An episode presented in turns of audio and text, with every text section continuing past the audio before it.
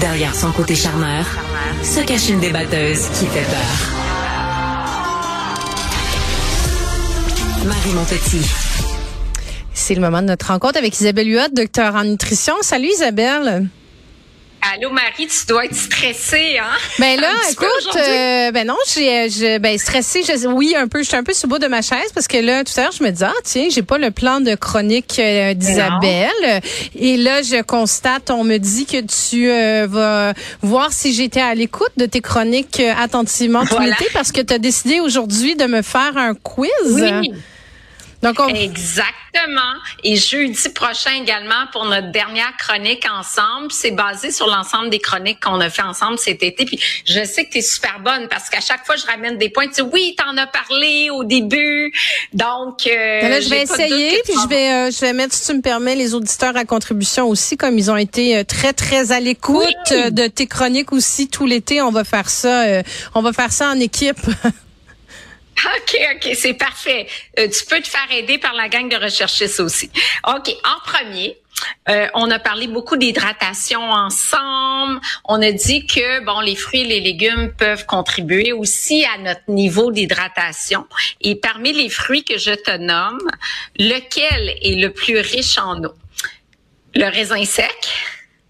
Non, non, c'est pas celui-là. Je l'exclus. OK. La pomme? La fraise ou l'orange? Colin, j'espérais que tu allais me dire le melon d'eau dans ta liste. Tu sais, je m'étais oui, le, melon, le melon d'eau, je serais dit, ah, c'est celui-là, je me garoche dessus. Oui. Attends, la pomme, la fraise ou l'orange, ben, je dirais l'orange. Bon. OK. Ah non, je pars avec une mauvaise réponse. Non, non, c'est on part avec une mauvaise, mais t'es pas loin parce que fraise, melon d'eau, c'est vraiment 90 à 99% d'eau, alors l'orange c'est 80 à 89% Donc juste un, ce serait le deuxième choix. C'est quand même pas si mal. mais je te jure que je t'ai écouté, j'ai bu tes paroles, j'ai pris des notes, j'ai mis tes enseignements à profit, mais tu vois, j'ai dit, ah, je, ah, je, je, sais, je sais. Ma mémoire est pas parfaite. Si ça se trouve, euh, je pense que j'ai même pas parlé de l'orange dans la chronique. Là, c'est, c'est fort possible. Ok, à qui s'adresse le régime cétogène? On sait qu'en général, je suis pas en faveur de ça, mais il y a un groupe spécifique de la population qui peut bénéficier de cette approche-là, qui, je le rappelle, est une approche riche en gras, très faible en glucides, 5 à 10% des calories sous forme de glucides, beaucoup de gras. Il y en a qui font ça pour perdre du poids, mais il y a un groupe à qui c'est bénéfique. Est-ce que c'est les enfants qui souffrent d'épilepsie réfractaire, donc réfractaire aux médicaments, les femmes enceintes, les personnes qui ont euh, de l'insuffisance rénale, les personnes qui ont une pancréatite ou les personnes âgées? Euh... Pas. oh my God.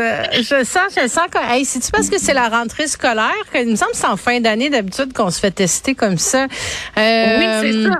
C'est vraiment dur. Je voulais pas y aller euh, d'emblée avec nos réponses qu'on qu'on connaît, là, variété, régime méditerranéen.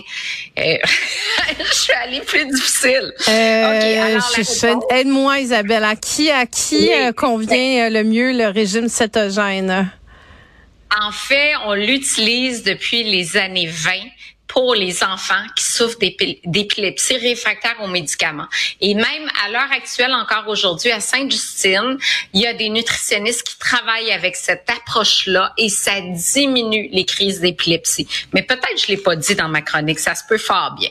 OK, on continue. À date, c'est zéro tu vas, sur tu vas me dire ça. Écoute, si, si j'ai des mauvaises réponses pour les 10, tu pourras pas me répondre à chaque fois. Peut-être que je l'avais pas mentionné dans, la, dans ma chronique. Non, non, c'est ça. Mais non, mais je, je suis allée plus difficile. Là. Bon, comment limiter les risques pour sa santé qu'on utilise la cuisson au barbecue, qui va générer des, des composés des benzopyrénes qui sont cancérigènes? Euh, est-ce que on utilise les viandes le plus gras, les viandes les plus grasses possibles? Deuxième, est-ce qu'on fait mariner la viande? Non, c'est pas ça, tu as raison. Est-ce qu'on fait mariner les viandes dans une composante acide comme le jus de citron, le vinaigre, qui va diminuer la, la, les, composantes toxiques? Est-ce qu'on augmente la température du barbecue? Euh, D, est-ce qu'on place la viande près de la source de chaleur? Puis euh, eux, est-ce qu'on privilégie les cuissons de longue, longue, longue durée? Ah ben là, ça, Isabelle, là, par contre, tu, là, tu m'as fait, je pense, un choix facile. Je dirais que c'est B. Oui, bravo, bravo, c'est bon. Ah, j'ai même un, une petite cloche. Ah, ah. ça, tu vois, ça va commencer à me motiver là. Oui, oui, c'est ça, c'est bon. Est-ce que la bière enivre moins vite que les spiritueux? Vrai ou faux? Ben, Vrai ou faux? Mettons une bière versus 1,5 onces, je vais donner la quantité, là, 45 euh, millilitres d'alcool fort à 40 degrés versus une bière à 5 degrés d'alcool. Je dirais vrai. Lequel contient le plus d'alcool? Je dirais vrai.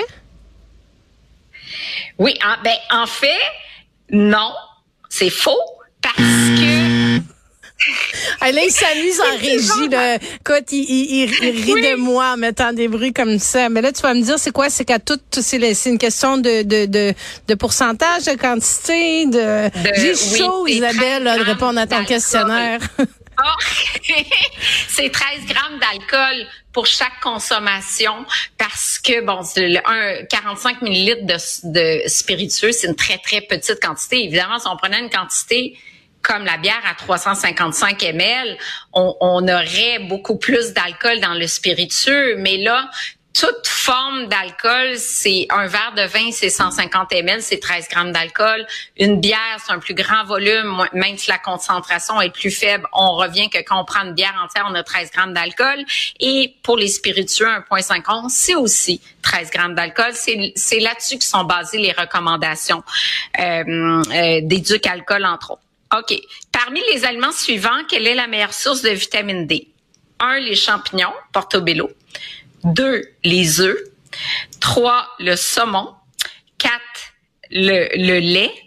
Euh, pour une portion standard d'une tasse, le saumon, c'est 75 grammes. Et E, les sardines. J'hésite entre comme les quatre derniers de la liste, euh, les sardines. T'as raison hésiter dans les quatre derniers. C'est ça, les œufs ou les sardines. Les sardines? Les œufs? Mais finalement, c'est le saumon. Le saumon? 206, ouais, 206 unités. Là, on est à 4, 4 erreurs sur 5. 206 unités euh, internationales de vitamine D pour 75 grammes versus la sardine 70, les œufs 58 le lait 103. Bon, Isabelle, il, reste, il me reste du temps pour une question avant que je sois humiliée publiquement pour le reste de ma vie. OK, OK, attends une minute. Euh, OK, parmi les huiles suivantes, laquelle il faut éviter de faire cuire parce que qu'on fait cuire des, tu sais, on est mieux de les utiliser à froid dans les salades. A, l'huile d'arachide. Deux, l'huile de canola. Euh, C, l'huile de maïs. D, l'huile de lin. J'allais répondre l'huile d'olive, puis il n'est pas dans tes choix. Oui, mais il faut éviter pour la cuisson à très haute température le lin, le maïs, le canola ou l'arachide qu'on va utiliser plus en salade parce que le point de fumée est très bas.